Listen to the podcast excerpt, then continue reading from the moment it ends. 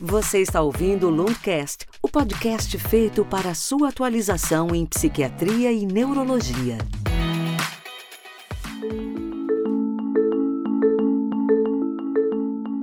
Olá, ouvintes, sejam muito bem-vindos a mais um episódio do Lundcast. E já começamos 2022 com uma grande novidade. Eu estou muito animado para contar para vocês que agora o Lundcast tem um canal no Spotify. E esse canal é feito justamente para aumentar a abrangência. A gente quer que esse conteúdo seja consumido cada vez mais. Então compartilhem com seus colegas, compartilhem com todos que vocês sabem que tenham interesse em ouvir mais sobre neurociência e as nossas atualizações em psiquiatria e neurologia. E para que esse canal tenha cada vez mais conteúdos relevantes, a sua contribuição é muito importante. Envie as suas sugestões ou comentários para lundcast.lundbeck.com. Já estamos no quinto episódio e eu estou muito bem acompanhado. Começando aqui com a nossa banca toda especial de sempre, doutora Juliana Bancoves, que está aqui com a gente hoje. É, como vocês conhecem, né, a doutora Juliana é nossa médica psiquiatra e diretora da Lundbeck. E, como a gente sempre costuma trazer, sempre que possível, a presença muito especial. Hoje estamos aqui com o doutor André Astete. Seja muito bem-vindo, doutor. Por gentileza, é, converse aqui com os nossos ouvintes, dê um oi para o pessoal. Olá, Thales, muito obrigado. Estou muito feliz por esse convite, né, de estar aqui contigo, com a Juliana, é, para debatermos aqui sobre o assunto que foi, foi introduzido sobre anedonia, sobre, sobre o embotamento afetivo. Espero que a gente possa explorar de uma maneira interessante tudo que vamos discutir aqui. Legal. É, doutor, é, muita gente já te conhece, mas conta pra gente um pouquinho da, da, sua, da sua experiência, sua formação, de onde você está falando com a gente. Está conectado direto de Curitiba, certo, doutor André? Estou falando de Curitiba, onde eu resido, né? Meu principal é, ambiente de trabalho. Bom, eu, eu sou médico graduado pela Federal do Paraná, fiz minha residência no Instituto de Psiquiatria da Universidade de São Paulo, né, no Hospital das Clínicas, portanto. E me dediquei desde essa época né, a atividades acadêmicas com foco nas síndromes de depressivo e ansiosas, né? E tem sido, vamos assim dizer que o meu viés, né, de, de, de enfoque as síndromes do espectro não hospitalar, né? Então, aquelas patologias que são as patologias frequentes na psiquiatria do contexto de consultório, né? E que também tem toda uma conexão com a psicologia da vida da vida comum, né? Então, atualmente eu sou supervisor do programa de residentes de psiquiatria do Hospital São Julián, que é o maior hospital psiquiátrico aqui do Paraná, que é na região metropolitana de Curitiba, e lá eu conduzo o eterno ambulatório de ansiedade e transtornos do humor, como os meus colegas me conhecem já há muitos anos. Ah, que legal. E eu já tive a oportunidade de ver você conversando é, em uma aula médica sobre o tema de hoje, né, que você trouxe, embotamento afetivo e anedonia. Eu tenho certeza que vai ser muito legal para os nossos ouvintes também. E já queria trazer, então, uma pergunta logo para a gente começar. Qual seria, na sua opinião, a melhor definição de embotamento afetivo? É, bem, o embotamento afetivo, ele nos faz ter que pensar e entender é, a respeito da importância da experiência emocional na saúde do nosso comportamento e na plenitude da experiência mental, né? Porque o embotamento afetivo vem ser um colapso do processo de expressão emocional, né? E é sentido é basicamente pela ausência, né, das experiências emocionais próprias dos, do, da experiência mental, né? Então, uma pessoa experimentando embotamento afetivo, ela percebe a ausência das sensações características internas que são sentidas e que nós aprendemos a definir como emoções. Só que isso não fica só nisso, né? O embotamento afetivo, além de ser algo que deixamos de sentir, é todo um conjunto de coisas que nós deixamos de ter, de experimentar por conta da ausência dessas emoções. Porque as emoções, elas têm um papel né, na, na, na vida, na nossa vida mental, de influenciar a maneira como nós enxergamos a realidade, como nós direcionamos a nossa atenção, como nós nos tornamos mais hábeis para entender certas informações e, e, processar essas informações, e como nós liberamos certos comportamentos. Então, é, é, dizer embotamento afetivo é, como um elemento discreto é um erro, né? Embotamento afetivo é uma experiência que seria uma anulação de boa parte da vida mental consciente do indivíduo. E é uma coisa que gera é, déficit, né? Muito interessante. Eu lembro que você comentou também a respeito da psicologia das emoções. Você vê essa, essa questão dentro do, do embotamento? A Juliana também, se puder complementar a respeito desse tema.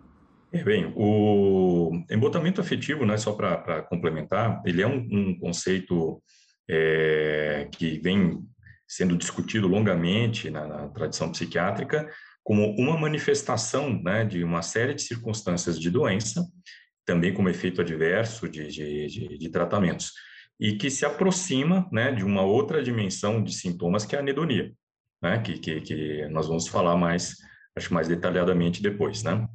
Mas acho que é bom a gente começar falando sobre embotamento afetivo, que não é exatamente a manifestação básica é, de doença como é a anedonia, é, porque ela fala sobre o que, que, acontece com o indivíduo que não tem a experiência de emoções é, saudáveis, pelo menos expressas de uma maneira é, de uma maneira clara e, e eficaz, né?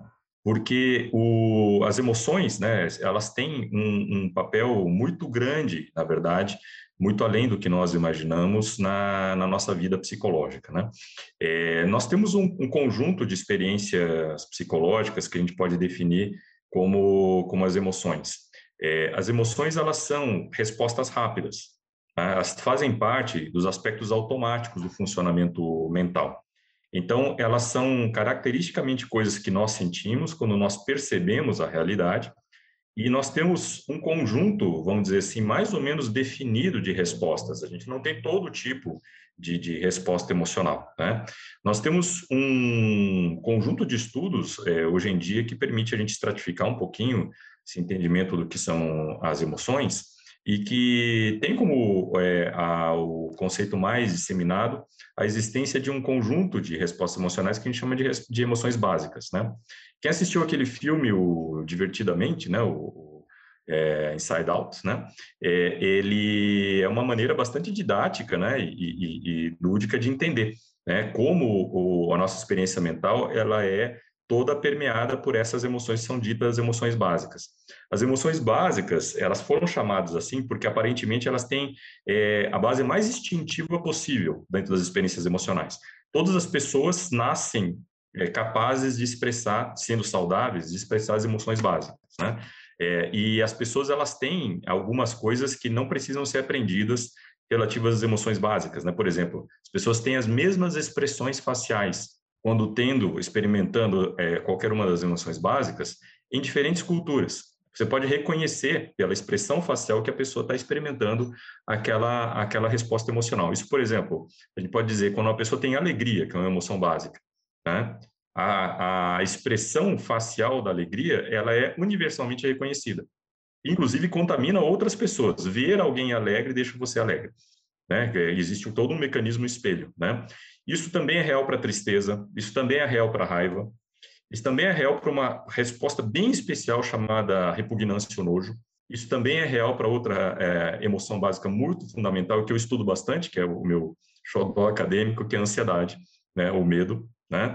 E tem uma tradição de, de se dizer que há uma resposta emocional, né, que também foi proposta como se fosse básica, mas que não ganhou esse status todo que é a surpresa. Né? É, mas as, as cinco primeiras, né, medo, raiva, tristeza, alegria e repugnância, essas ganharam consenso como a ideia de emoções básicas que são é, é, correspondentes a essas expressões faciais em todas as culturas do mundo de uma maneira uniforme, quer dizer, isso é básico do ser humano. Mas nós não temos só emoções básicas, né? Essas emoções, elas têm certas características bem peculiares, mas elas não são as únicas que nós temos, né? É, só para a gente exemplificar um pouco o que é uma, como é a experiência de ter uma emoção básica, por exemplo, ter medo, né? Se você está tendo medo, você tem uma característica especial de resposta comportamental, também facial, como eu falei antes, né? É possível reconhecer o medo só pela expressão facial, mas você tem a tua atenção toda voltada a fontes potenciais de perigo, seja aquelas que você sempre é, que você traz instintivamente, como, como, pela genética, né, um temor que não precisa ser aprendido, como as coisas que você aprendeu. Então, a tua atenção fica voltada para isso, né, para as fontes potenciais de perigo.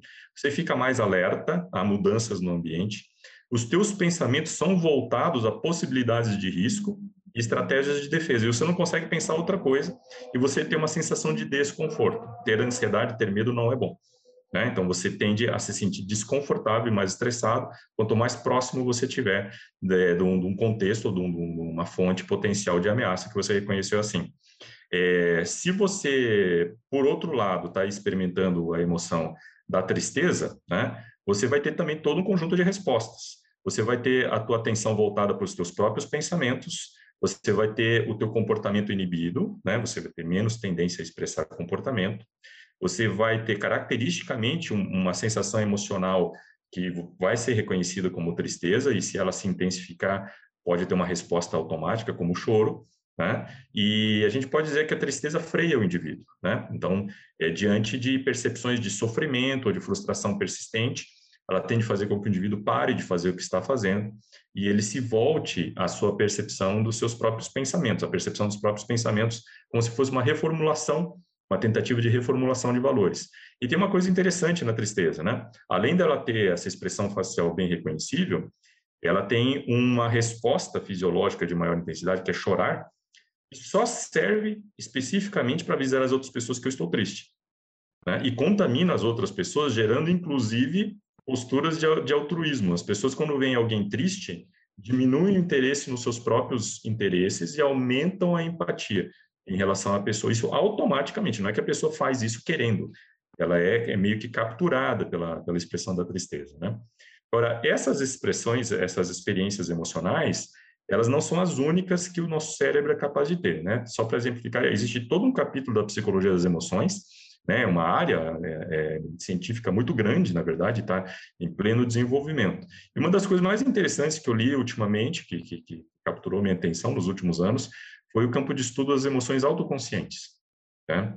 É, uma emoção autoconsciente, diferente de uma emoção básica, ela implica numa percepção que está é, tá ausente nas emoções básicas, que é da sua é, identidade como alguém fazendo parte de um contexto social. Né? Então, são quatro as emoções autoconscientes mais estudadas, né? Uma é o embaraço, a outra é a vergonha, a culpa e o orgulho. Então, veja, para você se sentir é, culpado, você precisa imaginar que você é uma pessoa que fez alguma coisa errada segundo um conjunto de valores dentro de um ambiente de um contexto social. Sem isso, você não tem culpa. E a culpa é associada à tristeza também, que é a emoção básica que vem com ela. Né? Mas, André, e se você me permite aqui só um comentário dentro, porque eu não queria perder esse timing, esse momento, né? Antes de você evoluir para as outras emoções conscientes, que acho que é um ponto muito importante no que você está trazendo. Toda essa capacidade, sejam as emoções básicas ou as conscientes, assim, isso surge é, em reatividade ao ambiente, a estímulos externos, e ou internos, claro, mas como sociedade, até para que tenha essa conversa né, entre seres, em relação aos estímulos externos, né, manifestando a sua leitura interna. E, e, um ponto importante, chave disso, é entender que quando a gente tem um embotamento afetivo, a gente tem essa capacidade de ler um ambiente externo, de reagir a um ambiente externo diminuída, para o bem e para o mal. Né? Assim, para as emoções positivas e para as negativas, né? É, assim, uma coisa que acho que é importante entender é que eu estava exemplificando algumas coisas, né? Mas, por exemplo, ser capaz de sentir alegria, né? Quer dizer, prazer, né? Em, na, em certas interações comportamentais e sociais, né? Ser capaz de sentir alguma coisa como orgulho, né? Que é uma outra emoção autoconsciente, né? Se eu me sinto orgulhoso, eu me sinto é, associado a algo positivo dentro de um contexto social, né? Seja algo que eu faço ou algo que eu sou, né? É, ser capaz de sentir tristeza, ser capaz de sentir culpa, são os verdadeiros motores do nosso comportamento. Né? E, e, estas coisas é que fazem com que o nosso comportamento ele funcione apropriadamente e de forma na intensidade suficiente. Né? Quer dizer, se nós não tivéssemos emoções, vamos fazer aqui um, um, um pouquinho de exercício filosófico, né? Que é, o que, que é um ser que não é guiado por processos emocionais? Ele ainda é capaz de processar informação? Sim, ele é capaz de processar informação. Entende? Mas ele não consegue ser guiado por nenhum tipo de prioridade pessoal. Porque as emoções né, são o que refletem o, conteúdo do nosso organismo. Né? Então, se eu gosto ou não gosto, tenho prazer ou não tenho prazer, sou eu falando. Agora, eu posso usar um outro critério filosófico qualquer para entender a realidade, né? sobre qualquer outra ótica, o que, por exemplo, qualquer computador faria, né? E você trouxe a questão da, da filosofia, né? E lembrando que Nietzsche dizia que a razão é uma grande emoção. Eu achei que você ia trazer para esse lado do ser puramente racional. Né? E quando na verdade a razão é uma grande emoção por ser o desejo de controle, segundo esse autor, né? O nosso desejo de controle, de poder trabalhar toda essa aleatoriedade do ambiente, faz com que a gente queira controlá-lo através da, do ser puramente racional é, e que não deixa de ser uma, uma emoção segundo o, o Nietzsche, né? O conceito que o Nietzsche coloca, ele faz todo um diálogo, né, com uma outra, um outro termo da filosofia germânica que é a vontade. Né? Então, o que a gente chama de, de, de razão, né, é, tem a ver com a tomada consciente de decisões, né, que ela se faz no momento que você se expressa pessoalmente. É bom, eu acredito nisso, isso eu acho certo, né? Eu reflito e me oriento segundo isso. Mas isso tem uma pauta, que é essa toda essa pauta da natureza automática, que são as emoções. As emoções são a tua base existencial, a tua vontade é o que você faz com ela. Né? Agora, sem o combustível básico né, da experiência emocional, seja a, a, experiência emocional das emoções básicas, seja a experiência das emoções é, autoconscientes, que eu estou exemplificando aqui, nós não temos os motores né, que nos conectam com a realidade de uma forma eficiente. Né? Então, por exemplo, em exemplos clínicos onde as pessoas vivem patologias da expressão emocional, né, o que inclui a, a, o embotamento afetivo e a anedonia, é, o que nós percebemos é o esvaziamento comportamental do indivíduo, mesmo que ele se proponha voluntariamente a fazer as coisas. Mesmo quando ele sabe, por exemplo, não, até a minha vontade é, é colapsada, é por isso que a gente vê que a vontade, né, quer dizer, a racionalidade, ela, na verdade, ela é um complemento dessa base de vida mental que é, que é automática, que é espontânea, né, que, é, que, é, que são as emoções, né? Porque sem as emoções, mesmo com orientações racionais, a gente tem um nível de eficácia imenso.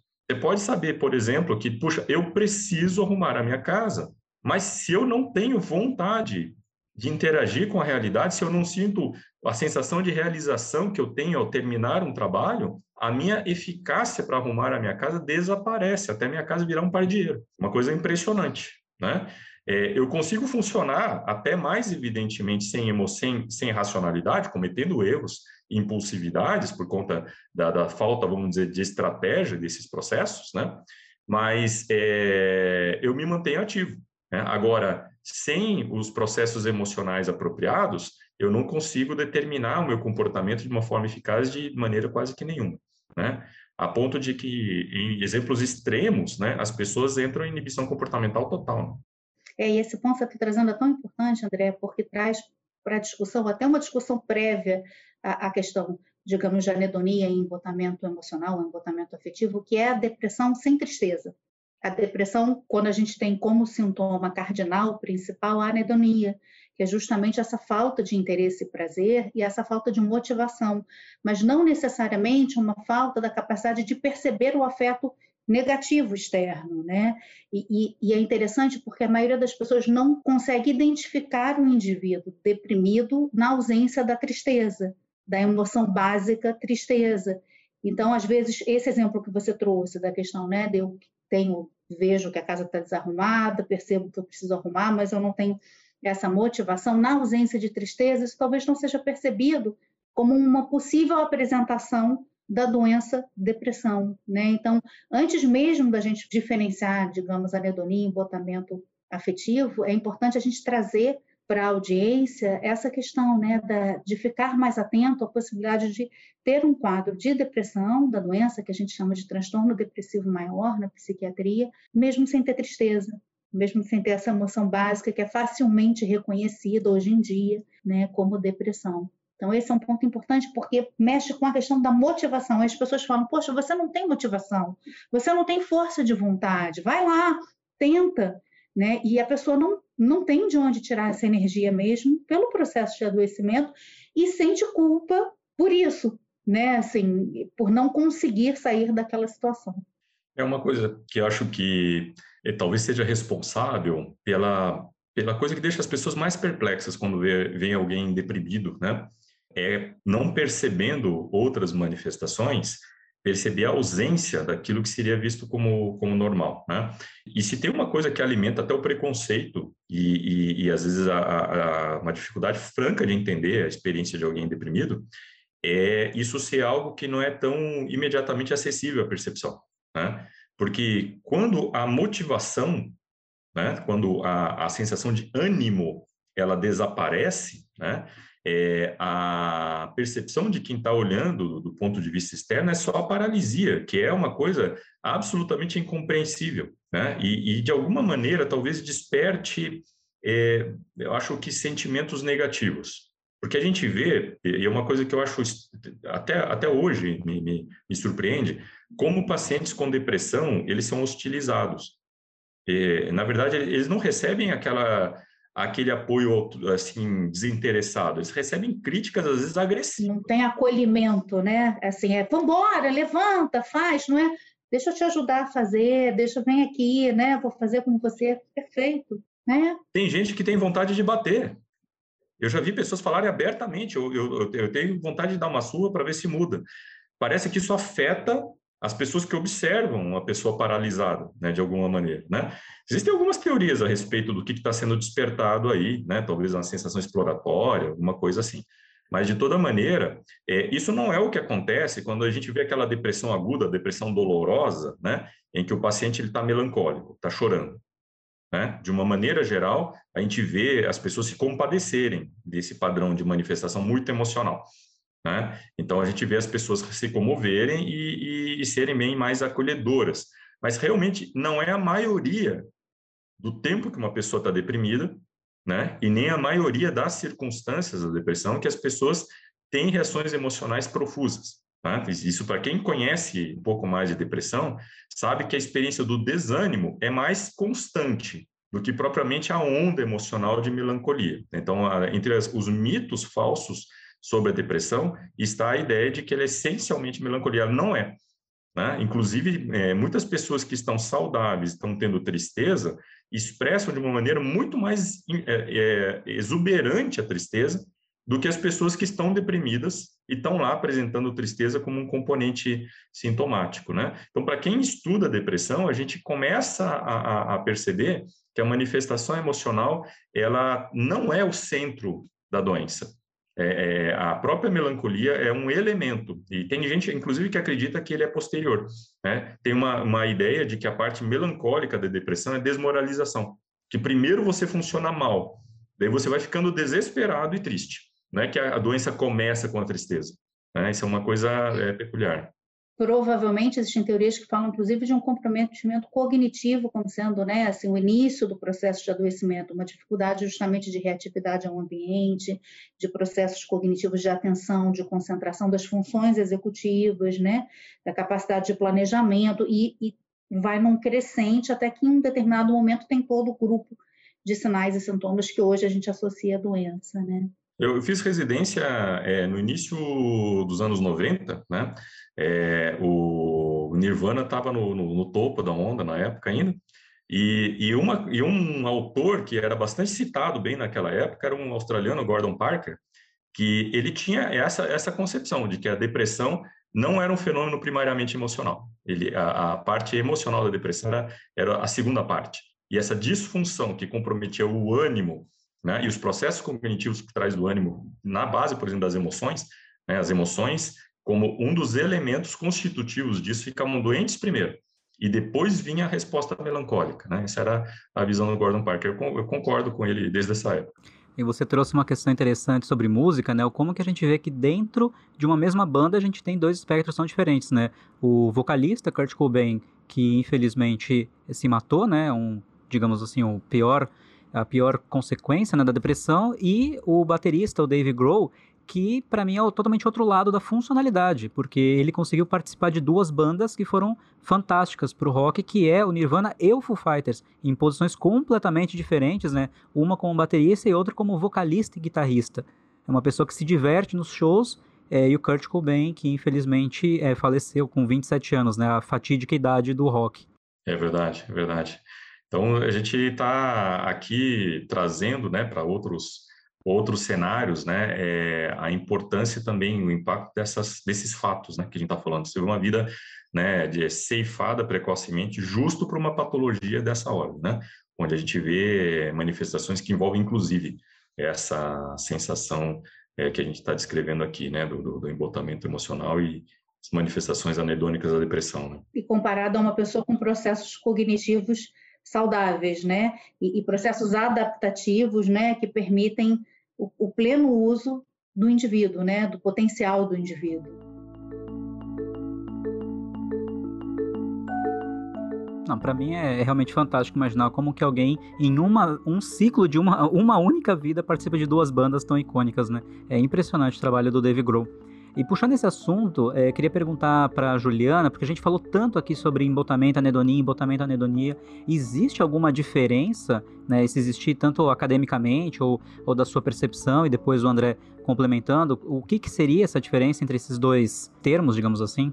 A gente divide academicamente, Thales, e a gente tenta né, estudar e analisar isso de uma forma diferente, mas na prática, no indivíduo que chega no consultório, no indivíduo que está deprimido, muitas vezes isso se mistura e se apresenta de forma muito parecida. Né? A anedonia é um dos sintomas cardinais da depressão, que pode aparecer junto com a tristeza, né, ou não, com o humor deprimido, tecnicamente falando, né, podem vir juntos ou estar separados, e mais um outro grupo de sintomas. E quando o indivíduo tem anedonia, uma das questões básicas é a diminuição da motivação, como nós falávamos, né? Uma falta de interesse e prazer por tudo no ambiente, né? Mas ele não perde a capacidade, por exemplo, de reagir às emoções negativas que se apresentem ao ambiente. Ele perde a capacidade, muitas vezes, de experimentar emoções positivas na perspectiva emocional, né? Porque é uma falta de interesse e prazer por tudo, não necessariamente só a questão emocional.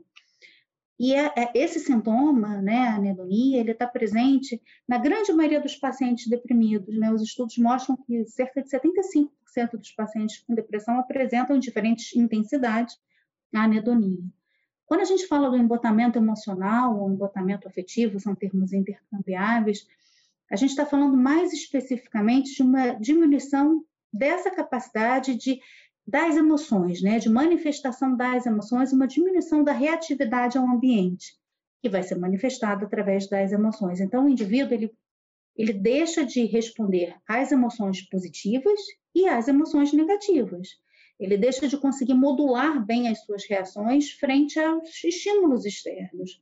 Então, a pessoa fica meio que é, na visão do leigo, muitas vezes, é aquela pessoa que aparentemente é meio blazer, né? Para ela, tanto faz, tanto faz para um lado, tanto faz para o outro, mas é um tanto faz é, sem emoção, não tanto faz assim, eu vou gostar qualquer uma das opções, não, é porque tanto faz, porque eu não vou nem gostar nem desgostar de nenhuma das opções, né? Então é importante a gente entender um pouco essa diferença, porque quando a gente fala de embotamento afetivo, às vezes a gente vai estar falando como o André comentou, de um efeito adverso, por exemplo, de um tratamento, de uma situação que é um pouco distinta da situação de anedonia, que é um dos sintomas básicos da depressão, né? Mas na prática clínica elas são muito parecidas e, e envolvem, de certa forma, ambas as situações, é, circuitaria dopaminérgica, né? Parte da circuitaria dopaminérgica, no caso do embotamento, a gente também tem associado uma diminuição da atividade GABAérgica. Isso que,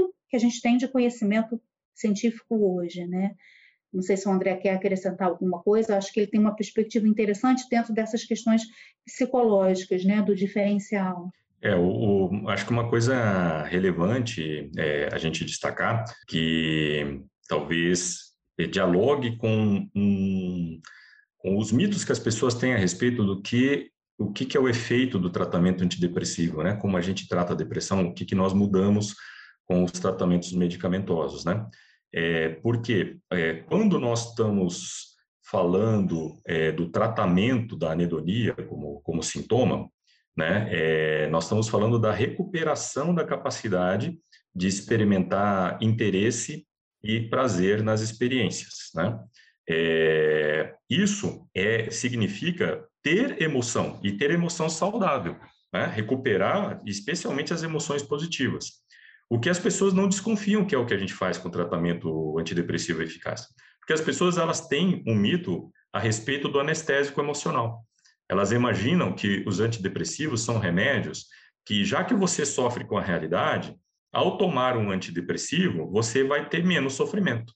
Né? Ou vai anular sensações negativas. Então, as pessoas elas têm essa ideia mitificada de que o tratamento da depressão é uma espécie de anestésico mesmo, né? E com isso você consegue é, lidar com a vida. Esse é o pensamento errôneo, né? E mitificado a respeito é, do que um antidepressivo faz, porque o antidepressivo ele não é um anestésico emocional. Se ele fosse um anestésico emocional, ele faria embotamento afetivo, o que na verdade deixa a pessoa comprometida.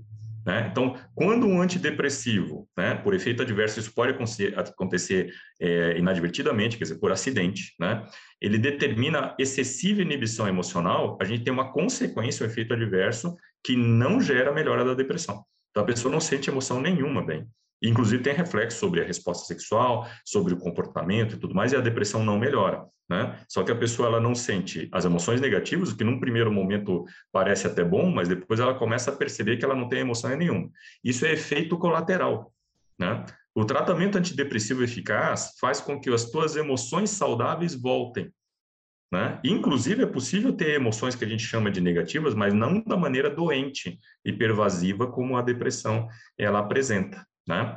Então, a, a, a, recuperação, quando a gente olha para o lado de que o antidepressivo é capaz de reverter a anedonia, aí a gente percebe, né, de uma maneira muito mais é, real, o que, que um antidepressivo precisa fazer. Né? Então, ele precisa fazer, de uma maneira geral, isso se expressando nas emoções, com que você volte a ter capacidade plena de ter interesse, quer dizer, ao interagir com as coisas, você ter uma certa sensação de atração pelas realidades, pelas possibilidades da realidade, né? E volte a ter capacidade plena de experimentar prazer nas coisas, o que parece ser importante para reforçar os comportamentos, né? Agora, tem uma coisa interessante em relação à anedonia, que eu queria introduzir aqui, que, assim, os psiquiatras, normalmente, eles consideram essas duas coisas, né? Ter prazer e ter interesse, ou ânimo e motivação, como as duas faces do, do mesmo conceito da anedonia. Normalmente, as definições de anedonia, inclusive nas classificações, elas vão nessa direção, né? De, de a experiência do prazer e a experiência da motivação sendo equivalentes.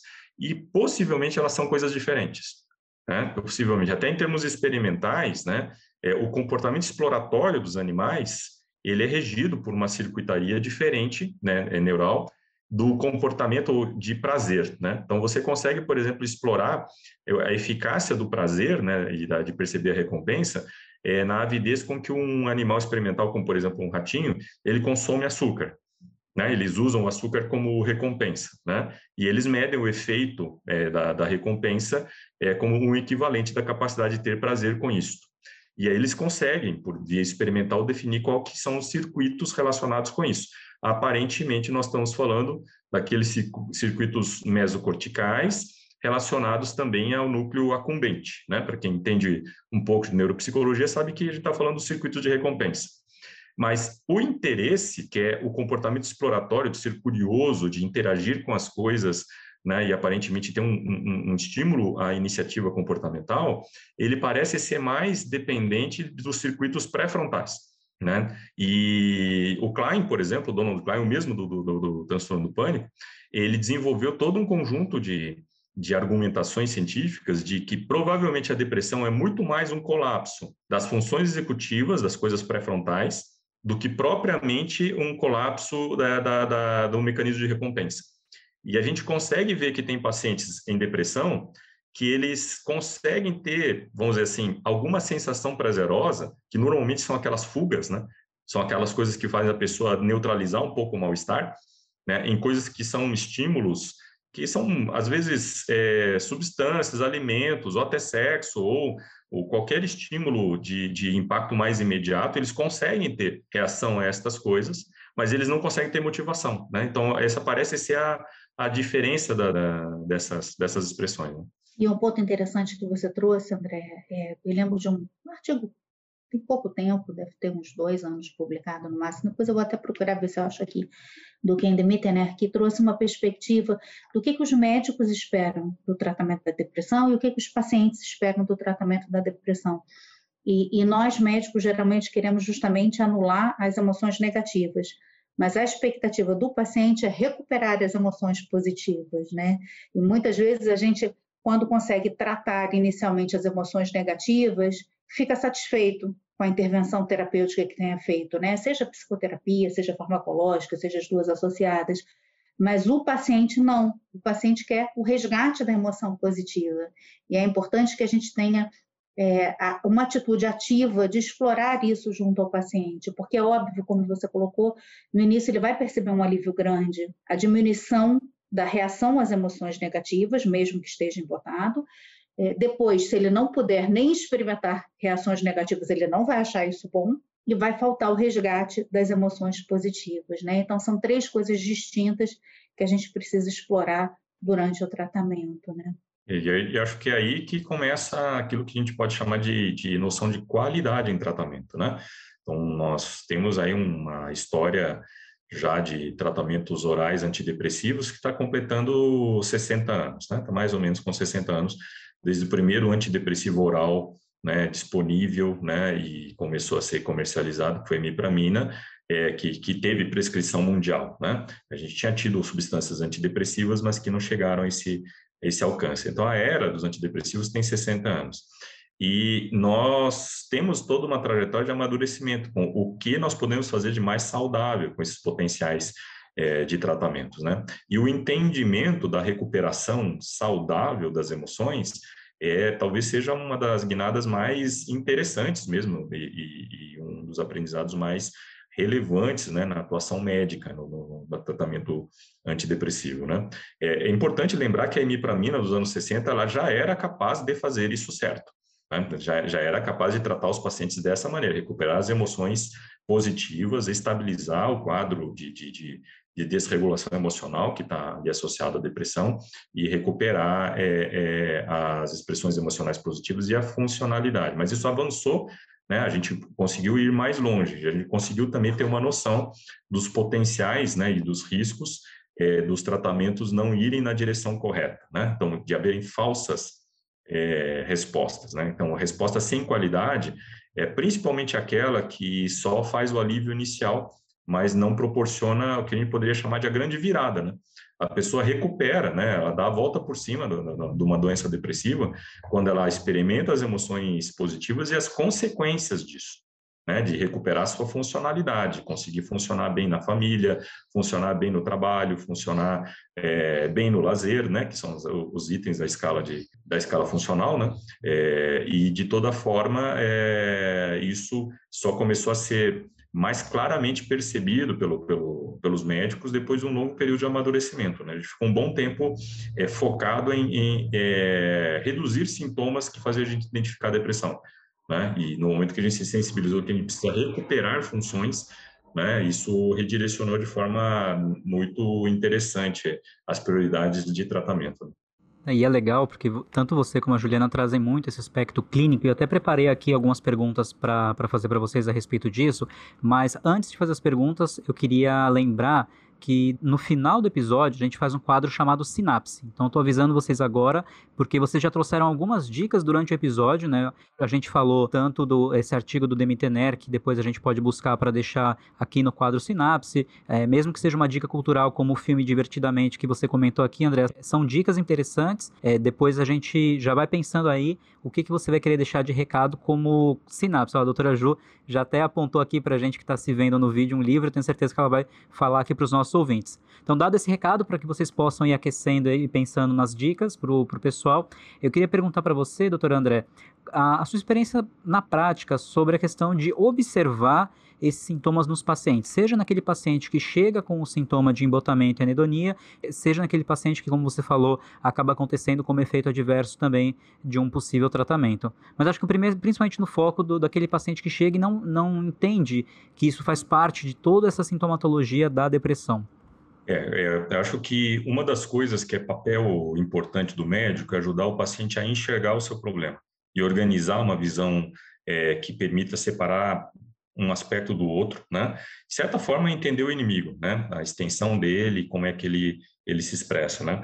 As pessoas, quando elas chegam no consultório é, psiquiátrico, elas, é, de uma maneira geral, elas são capazes de fazer queixas que nos ajudam a identificar a patologia, mas elas estão muito perdidas no entendimento do que está acontecendo com elas. Né? Então, é, canso de ver pacientes com quadros depressivos é, fazendo toda uma leitura existencial do que está acontecendo. Né? É, dizendo assim, não, não sei, eu acho que eu cheguei numa encruzilhada na minha vida, talvez eu precise me separar, talvez eu precise mudar de cidade, talvez eu precise mudar de emprego. E, isso é uma coisa que é uma tentativa de compreender o que está acontecendo. Né? Quando você ajuda o paciente a entender que ele vinha numa trajetória totalmente distinta daquela e começou a surgir uma manifestação, né, que a princípio ele não, não conseguiu identificar a natureza dela e que isso influenciou, inclusive, a experiência de mundo dele, ele consegue, inclusive, ver o que está saudável na vida dele e o que, que não é, né? E o que, que é a doença e o que, que é a influência da doença sobre, sobre sua vida, né?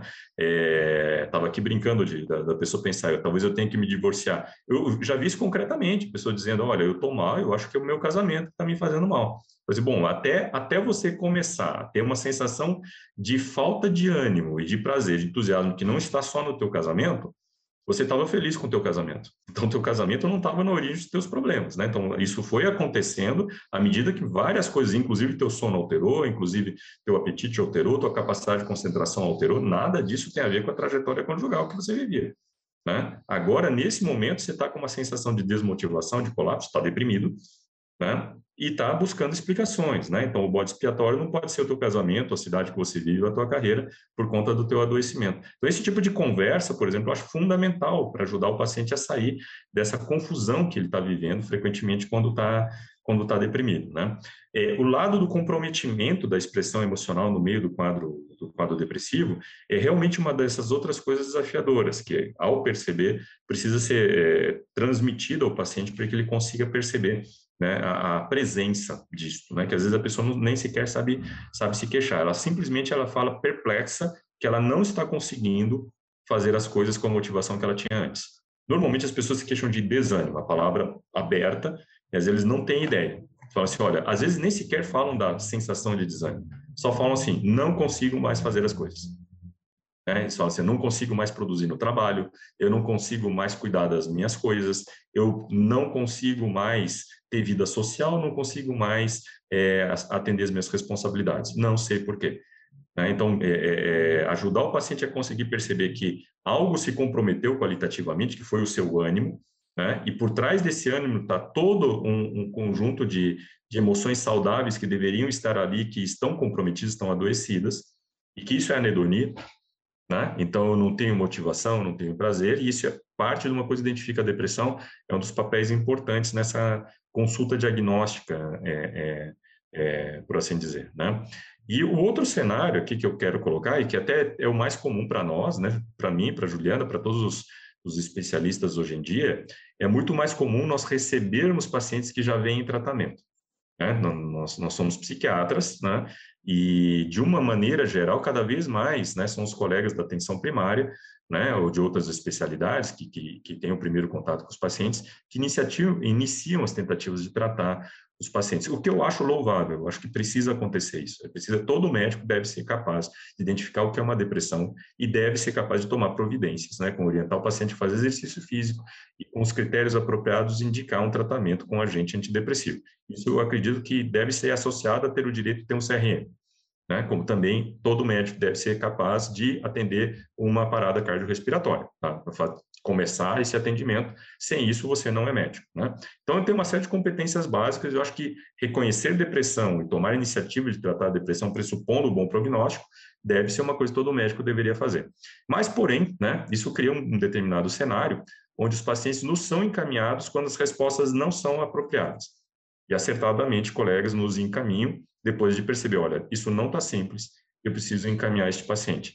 Este paciente, com muita frequência, com muita frequência, ele vem com sintomatologia residual importante, que está mais na ordem disto, o desânimo não, não melhora. Né? É mais frequente a gente ver o paciente disse, olha, eu até a ansiedade, a angústia deu uma diminuída com o remédio que o outro colega prescreveu, mas eu não consigo melhorar completamente. Continuo desanimado e a minha funcionalidade, meu comportamento não é mais o mesmo. Né? E depois de algumas tentativas, estou sendo encaminhado ah, aqui. E aí, nessa hora, né, a gente vê com mais frequência, por exemplo, a presença também do embotamento afetivo. Às vezes, a grande armadilha que está impedindo o paciente melhorar efetivamente é que ele está embotado, né? Então, ele não teve melhora como a gente imaginava do funcionamento emocional, né? Então aí, ao saber disso, a gente levanta a lebre do efeito adverso de tratamento, né? Então que, que alguns tratamentos bem intencionados podem acabar efetivamente gerando embotamento e impedindo, sabotando a resposta antidepressiva. É um dos cenários nos quais o, o especialista faz diferença, né? Quando ele consegue separar uma coisa da outra, ele consegue pensar nos caminhos, nos tratamentos que podem sair dessa desse cenário de resistência. Muito legal, doutor André. E eu estou vendo aqui que a Juliana quer comentar, e eu queria já aproveitar para perguntar para a doutora Juliana, enquanto ela também vai complementar o que você acabou de nos dizer, sobre as ferramentas que, especialmente o psiquiatra, né, o grande especialista nesse tratamento, o que, que ele pode usar para acompanhar esse embotamento afetivo nos pacientes dele. Se existe alguma ferramenta, algumas dicas práticas da sua clínica, Juliana. Alice, essa mensuração ela é muito mais no questionamento direto ao paciente, né, assim, na, na busca de como ele está em relação às suas atividades de vida diária, sua interação social, a percepção das emoções, do que no uso de escalas e ferramentas de fato. É claro que em ambientes clínicos existem escalas que são dedicadas para essa avaliação, e eu estava até buscando aqui, enquanto a gente conversava, a publicação do Demitaneri, ela é de 2015, ela não é de dois anos. Assim, as publicações mais recentes que ele tem do tema, né, dos últimos dois anos, na verdade, dos últimos três anos, tem uma do final do ano passado, é justamente validando uma escala para essa avaliação, né, para avaliação desses aspectos. Mas essa publicação de 2015, que foi quando ele começou a olhar para isso, que, que evidenciou essa diferença do que a gente, como médico, objetiva um tratamento, que é anular as emoções negativas, né, tirar, digamos, o sofrimento causado pelas emoções negativas, mas o objetivo maior, ou a maior interesse do paciente, é como ele se vê recuperado de fato, é no resgate das emoções positivas.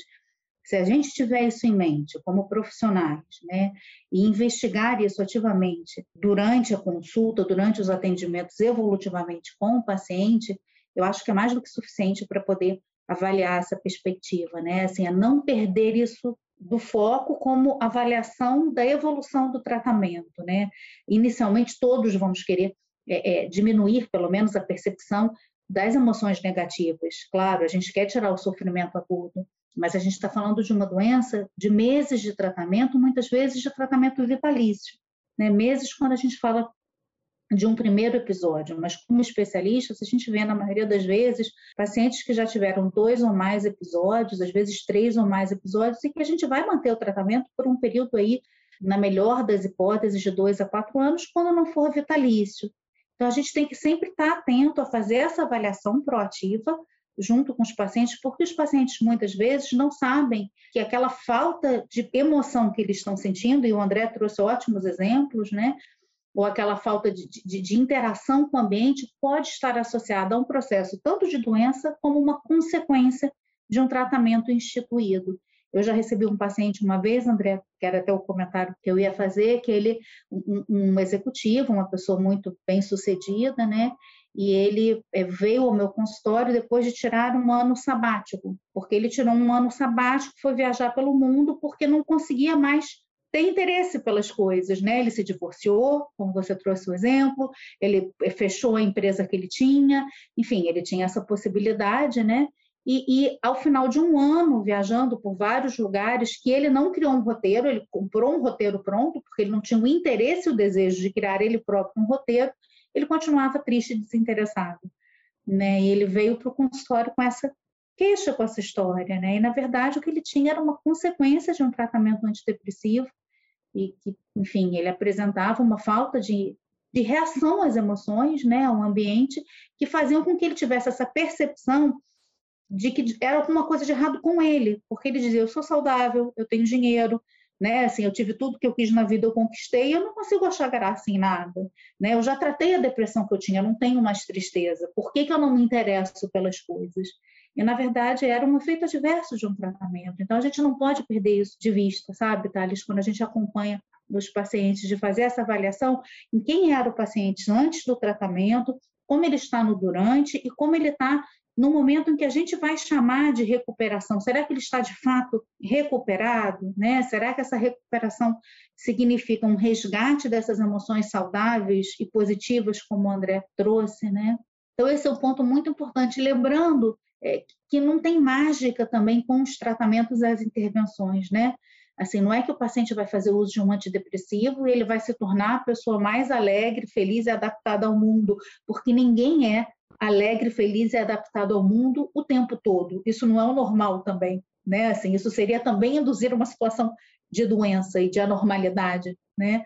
Assim, mas é, é resgatar uma capacidade de interação com o ambiente que seja saudável, né? E que volte a um limite pré-mórbido, que às vezes a gente já até perdeu o referencial, porque às vezes o paciente está tanto tempo adoecido que nem ele sabe ao certo como é o nível pré-mórbido dele, né? Mas que a gente possa avaliar dependendo das capacidades que a gente veja que aquele indivíduo tem, em termos de inteligência, em termos de inserção social, de, de interesses que ele já teve na vida. Cada um desses aspectos deve ser explorado durante o tratamento, né, para que a gente possa de fato avaliar o que, que, precisa melhorar em termos de tratamento da doença de base e o que pode ou não estar sendo causado por uma intervenção terapêutica. Muito legal. E a gente vai entrar em questões mais medicamentosas na nossa próxima parte. Então, aqui dentro do Spotify, né, a gente acaba trazendo mais as questões prévias ao tratamento e a gente vai continuar essa conversa lá na, no nosso canal da Progressing Mind. Então, antes de explicar para vocês sobre isso, eu queria trazer o quadro Sinapse para a gente poder encerrar essa parte aqui do Spotify e depois é, o link para a continuação dessa conversa vai estar na descrição né, do episódio aqui no Spotify. Dentro do quadro Sinapse, eu até adiantei um pouquinho, a ideia é trazer conexões para saber mais, né? Normalmente questões mais científicas, né? Mas a gente pode abranger para dicas culturais. Então, para aquecer vocês, eu acabei anotando aqui algumas questões que foram faladas durante o episódio. Então, certamente, o filme Inside Out, né, o Divertidamente, é uma dica cultural que eu deixo aqui para assistir. Quando eu assisti, eu tentei me identificar com algum daqueles personagens, não me identifiquei exatamente com nenhum, mas a minha esposa disse que eu era o vermelhinho, né, que eu era o, o, o nervosinho. Eu não sei se é verdade ou não, mas ela disse que eu parecia muito aquele estouradinho lá. É, você, esse filme eu acho muito legal, muito bonitinho, com certeza está disponível lá no Disney Plus. Vocês assistiram o filme também, o Inside Out? Eu cito ele com, com, com uma com, com, prazer, né, e com uma certa frequência, mas eu, eu convidaria é, as pessoas a olhar, a verem mais de uma vez, né, porque na verdade tem uma série de Ali é uma aula de, de psicologia, é uma aula de neuropsicologia, tem uma série de coisas ali que vão bem além do que a gente imaginaria para uma animação para o público jovem, né, na verdade. E porque quando você atenta à relação, né, para a relação daquilo que é o palco fundamental, né, que são as emoções, com tudo relacionado às memórias, até a própria construção da personalidade. Né? Você vê como, como realmente existe todo um conjunto de leis né, desses processos psicológicos que estão por trás das emoções, né, que estão ali divertidamente representadas, né?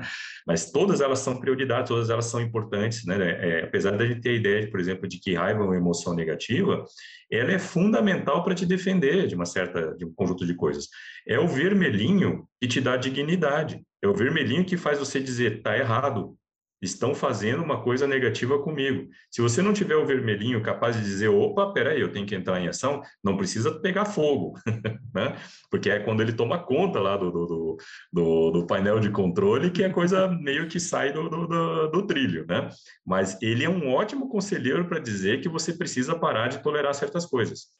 Né? ou que você precisa tomar uma iniciativa porque você está sendo ameaçado ou explorado. É ele que te dá a noção de território né, de dignidade social é, é a tua capacidade de sentir ira, né? Então tem muitas coisas, é, quase que segredos por trás ali, que se você reflete como é apresentado, né, também como se constrói a própria memória de quem você é, é lindo. Eu acho muito muito interessante e é uma e é uma obra para ser revista, inclusive principalmente para os profissionais é, da área, né, de, de, de, de saúde mental, psicologia, psiquiatras. Né, eu acho que residente de psiquiatria precisa ver é como, como tarefa obrigatória, os meus residentes eles passam por essa, né? E, e precisa haver discussão, porque ela é uma boa introdução para tudo isso, né? Perfeito, eu acho que é uma ótima dica também e que atende a todos, né?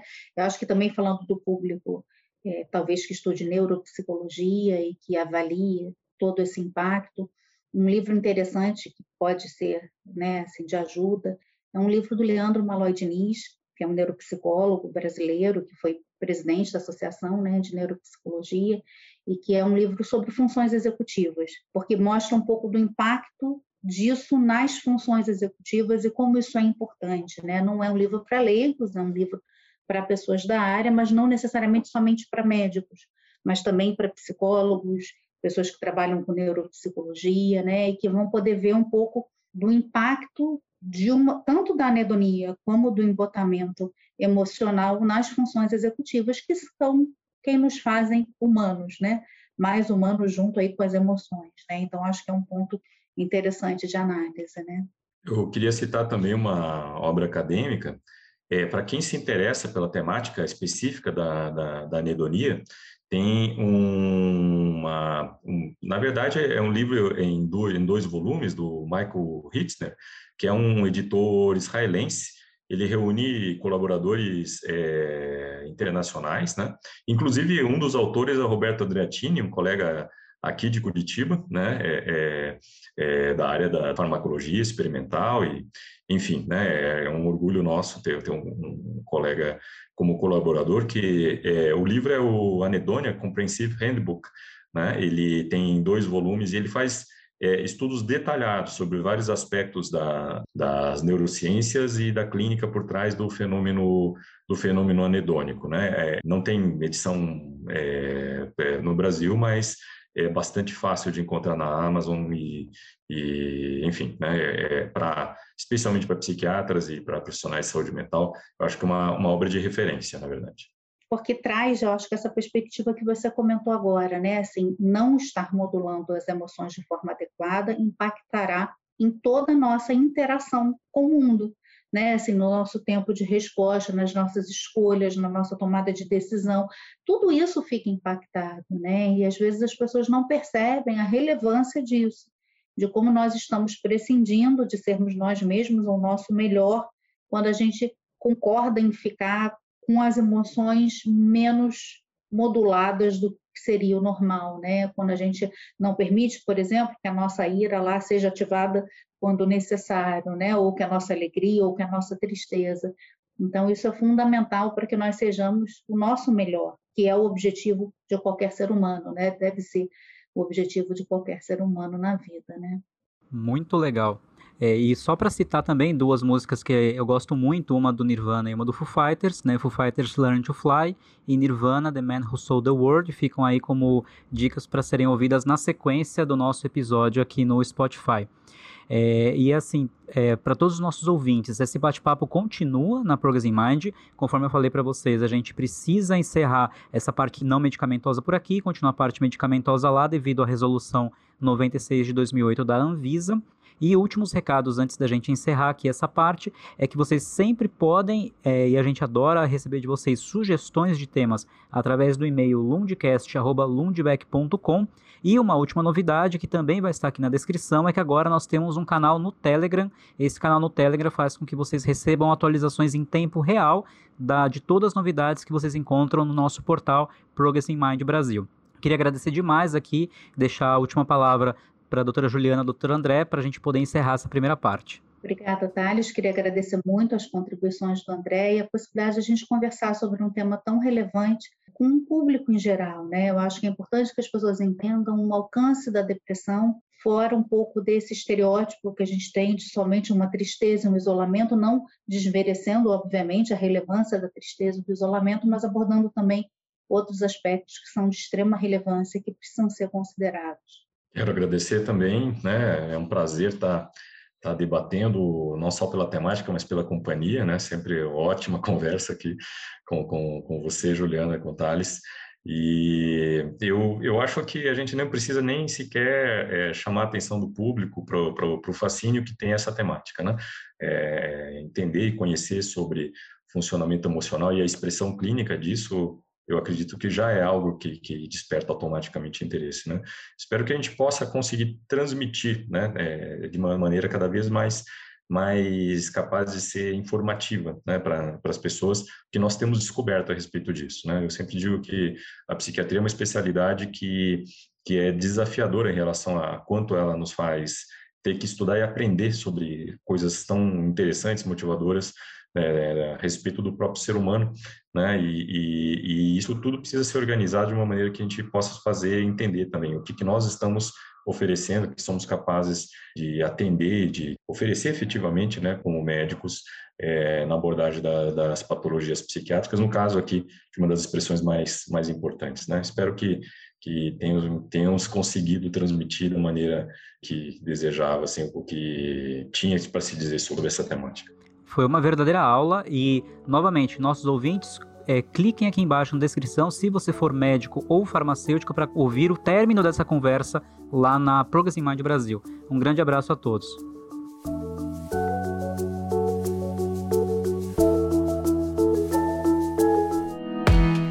O Lundcast é produzido pela Lundbeck Brasil em oferecimento da Progress in Mind, o Centro de Recursos para Psiquiatria e Neurologia. Este conteúdo é destinado a profissionais de saúde habilitados a prescrever ou dispensar medicamentos.